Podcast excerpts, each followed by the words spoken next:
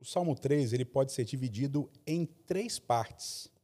Essas três partes seriam da seguinte maneira: verso 1 e 2, que diz: Senhor, muitos são os meus adversários, muitos se rebelam contra mim. São muitos os que dizem a meu respeito: Deus nunca o salvará. A segunda parte, no verso 3 e 4, que diz: Mas tu, Senhor, és o escudo que me protege, és a minha glória e me fazes andar de cabeça erguida. O Senhor, ao Senhor clamo em alta voz, e do seu santo monte ele me responde. E a última parte, do verso 5 até o 8. Eu me deito, eu durmo e eu torno a acordar, porque é o Senhor que me sustém.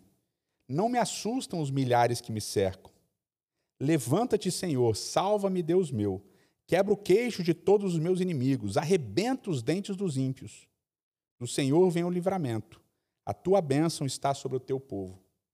Esse salmo ele é conhecido como a canção da manhã, porque aqui nesse momento final o salmista diz: Eu deito, eu durmo e eu me levanto, eu torno a acordar.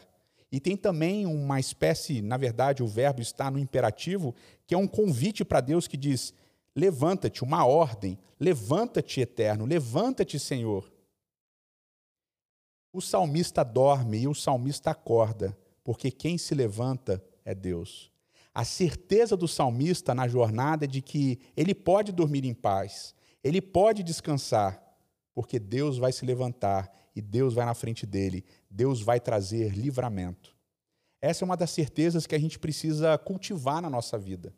No meio do dia a dia, com tantas ansiedades, com tantas incertezas, com tantos inimigos que muitas vezes se levantam contra nós, a gente precisa lembrar que o nosso Deus está de pé por nós e é Ele que vai na nossa frente. E por isso, quando você tiver dificuldade para dormir, lembre-se, durma tranquilo, porque Deus se levanta no seu lugar.